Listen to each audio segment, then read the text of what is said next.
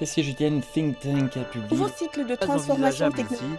les coûts économiques en seraient trop de la élevés. dynastie des Ming datant de de la plus de Muraille dans 500 la ans. du Rebei remonte à plus de 2000 ans. Cette semaine en Chine. Cette semaine en Chine. Suivre l'actualité chinoise de la semaine avec Bamboo Studio.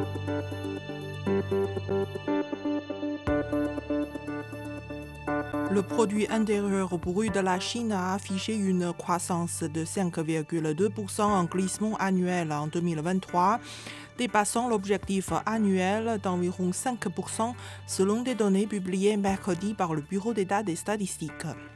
Le PIB du pays a atteint un niveau record de 126 060 milliards de yuan, environ 17 710 milliards de dollars en 2023, ont indiqué les données du PES.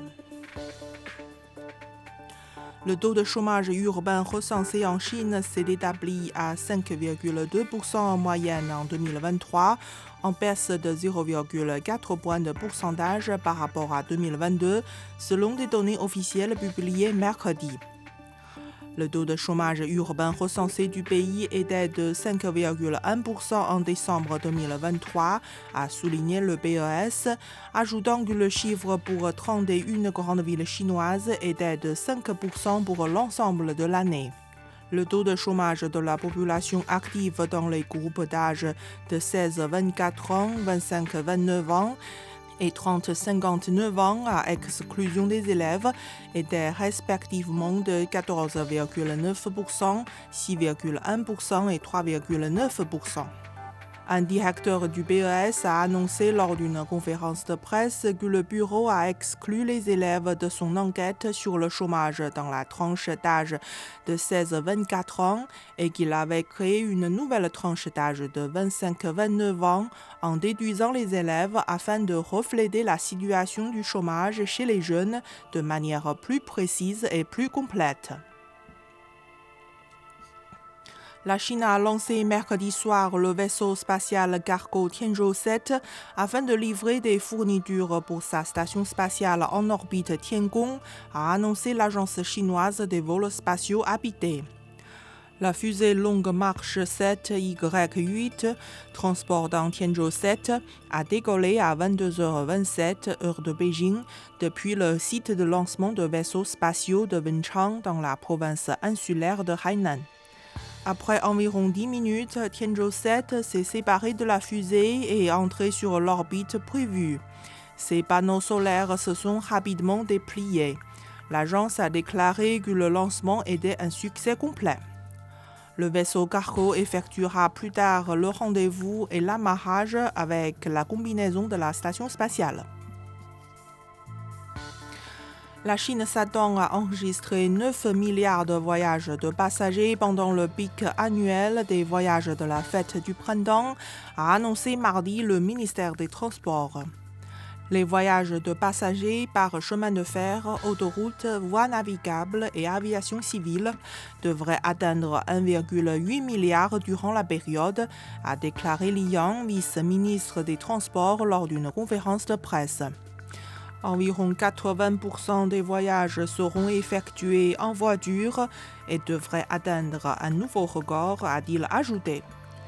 Le pic des voyages, généralement une période de forte demande de transport lorsque les gens rentrent chez eux pour des réunions de famille, durera du 26 janvier au 5 mars de cette année.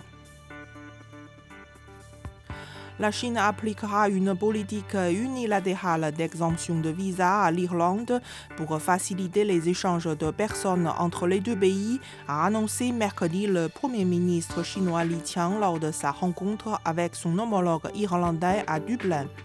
La Chine appliquera également cette même politique à la Suisse et la partie suisse, à son tour, facilitera davantage l'obtention de visas pour les citoyens chinois ainsi que pour les entreprises chinoises investissant en Suisse, ont indiqué lundi les deux pays. L'énergie propre représente plus de 90% de la capacité installée d'électricité dans la région autonome du Xizang, ce qui permet d'assurer efficacement un approvisionnement en électricité propre et durable. Actuellement, la capacité installée d'hydroélectricité, d'énergie photovoltaïque et d'énergie éolienne dans le 6 ans représente respectivement 54%, 36% et 1,4%. Le constructeur automobile allemand Mercedes-Benz a livré environ 765 000 véhicules aux consommateurs en Chine l'année dernière, les livraisons annuelles de modèles électriques purs ayant plus que doublé, a précisé la société dans un communiqué. Afin de perfectionner l'expérience des consommateurs chinois en matière de mobilité électrique, des stations de recharge de Mercedes-Benz ont été mises en service dans les villes de Chengdu, de Foshan, de Qingdao, de Chongqing, de Kunming, de Wuhan, de Suzhou et de Changzhou. Son service de recharge publique couvre désormais environ 590 000 bornes de recharge publique dans plus de 340 villes sur toute la Chine. Les douanes de Huangpu dans la province du Guangdong ont traité 444 trains de frais Chine-Europe en 2023, soit une hausse d'environ 300% en glissement annuel, a rapporté l'autorité douanière. À ce jour, le service de train des marchandises Chine-Europe est devenu un canal logistique indispensable pour le commerce transfrontalier dans la zone de la Grande Baie Guangdong, Hong Kong, Macao, selon l'autorité douanière. Ces dernières années, la province du Guangdong a étendu ses services ferroviaires à l'Europe, à l'Asie centrale et à des pays comme le Laos et le Vietnam. Aujourd'hui, ces trains de marchandises peuvent atteindre 23 villes dans 12 pays. Des dizaines de sculptures, peintures et meubles d'art classiques européens sont présentés au public dans le cadre de L'amour permanent, une exposition d'art classique européen du 19e siècle qui a été inaugurée le 15 janvier au Musée d'art de la culture de Shanghai, en banlieue de Shanghai. Cette exposition est organisée conjointement par le Musée d'art de la culture de Shanghai et le Musée Rodin afin de célébrer le 60e anniversaire des relations diplomatiques entre la Chine et la France et l'année franco-chinoise du tourisme culturel. Elle poursuivra jusqu'au 7 avril prochain. Vous écoutez Bamboo Studio, merci de votre attention.